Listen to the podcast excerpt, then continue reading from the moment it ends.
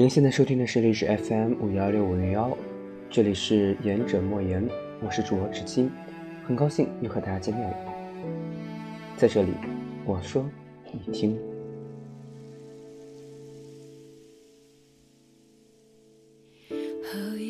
关于思想，是我近期考虑的最多的一个话题，因为在我的世界里，思想与瞎想的概念已经几乎混淆了。这也是我最害怕的事情，那就是用一个概念去偷换另外一个概念。因此，也和其他朋友讨论过这个问题。虽然没有得到结果，但是能够说给你听。就我个人而言，是一个极爱思想的人，但我的方式可能比较过激，比较特别。我喜欢把事物的所有劣根面全部找出来，思考发生在身边所有事物的最坏结果，然后再去决定是否去做。在我想来，这样就可以直面最惨淡的结果。因为那些惨淡的、我不能承受的结果，我是不会去碰的。但是如果我不后悔，觉得最差的结果我也能够接受，那为什么不去放手一搏呢？但是这样的思想。却是在无形中构建了许多虚假的命题，让自己为难。我曾经一度以为明白了就好，但是现在才知道，离明白真的差得太远，真的差得太远。明白这个词语，如果真的出现了，或许就不需要思想了吧。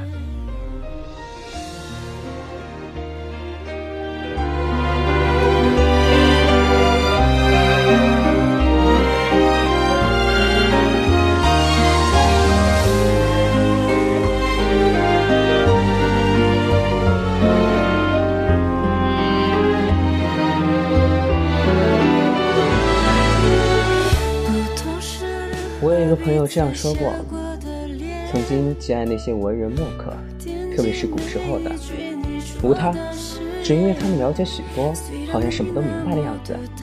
所以有一天，他也去追寻，想去了解，想去明白。但是经过了不少岁月，他才知道他错了。在他想来，未来有许多东西，不论是惊喜还是惊吓，都是人生中不可缺少的一部分。为何要去明白呢？如果真的明白了，是否就会少了那么一份美好，一份不知道该怎么诉说的美好，述说的情节？这难道不是一种浪漫吗？所以，为什么要去明白呢？思考了许久，他的这个观点，我是极力认同的。因为知道的越多，压力就越多，幸福感也就越薄弱。原来神秘是这个世界上最好的面纱，掀开它，里面的面貌有太多不确定的因素。现在的我，真的不想再考虑失望，再考虑那些虚假的年纪。有生之年，其实自己真的，真的想做一个明白的人，但是怎么去做到呢？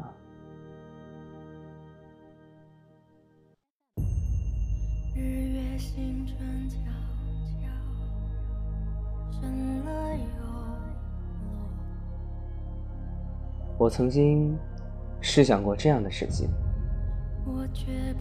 如果可以的话，我不想看这么多的书；如果可以的话，我想找一个知心的朋友，这样我就不用在书面上如此的述说我的故事；如果可以的话，我想按照父母规定的轨迹走下去。或许在很多人看起来不自由。但此时此刻的我，向往那种被约束而不去思考的人生。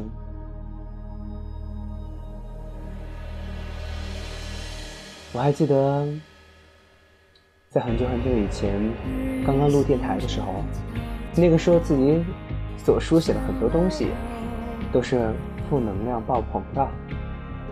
那个时候的历史 FM，就是一个诉说的平台。我想过的，我想说的，我想告诉你们的，都在这里。而这些思想，也正是因为他们，我才有了今天的荔枝，也才有了今天的生活，才有了今天所有所有的世界观。所以，你说，思想究竟是彼方，还是远方呢？其实这个词语听着有点玄乎，彼方，或许是一种尽头，或许是一种美好，但是远方，那种不确定的。不确定因素的、无止境的，是否更加的美好呢？因为极力的思考，所以我不知道我的路在哪里；因为极力的思考，所以我彷徨，所以我迷惘；因为极力的思考，我觉得带给我太多、太多、太多的不如意，太多太多的烦心事，太多太多的麻烦。这样的思想。真的叫做思想吗？不，它不是的。我觉得我已经违背了他的初衷，那已经是瞎想了。最近意识到这个问题的时候，已经是想念成疾。很多东西不存在的事情，自己也会去思想，也会去思考。那些没有意义的、没有必要的，而我又为什么要花时间在这些身上呢？我不懂，我不明白，所以在这里，我想提醒自己，警戒自己，同时呢，也是告诉和我一样喜欢瞎想的人，一切都是最好的安排。这是今天我们老板给我们说的。其实冥冥之中，我们不信命，也可以不去认命，但是似乎一切之中，都已经早已有了最好的安排，而这个安排。是你自己无意中做的决定，所以为何要去追寻那些不可靠的、那些虚假、那些虚妄的未来呢？这样的人生，原来是我想做的，但是现在是我所不想要的，因为我不想再一个人独立的思考了。我可以分享给身边许多许多的人，我也有朋友，一个人孤独并不可怕。可怕的是，害怕寻找帮助。我们在一个小屋子里，关了灯，这个小屋子是黑的，但是这个屋子的外面一定有阳光。或许很多人会说，这个屋子是黑漆漆的，没有光。但是只要你打碎那扇玻璃，你就能够看到光明。所以呢？现在理解的明白，应当是恰到好处的思想，不过界的行为和理性的承担。我想变得更强大，不论是为了我自己，还是为了身边。但光凭空想，看来是不可能去办到的。务实的去实践，恰当的思想，才是真正的远方。好了，这期的节目就到这儿。历史 FM 五幺六五零幺，请大家每周日。继续锁定收听，我们下期再见。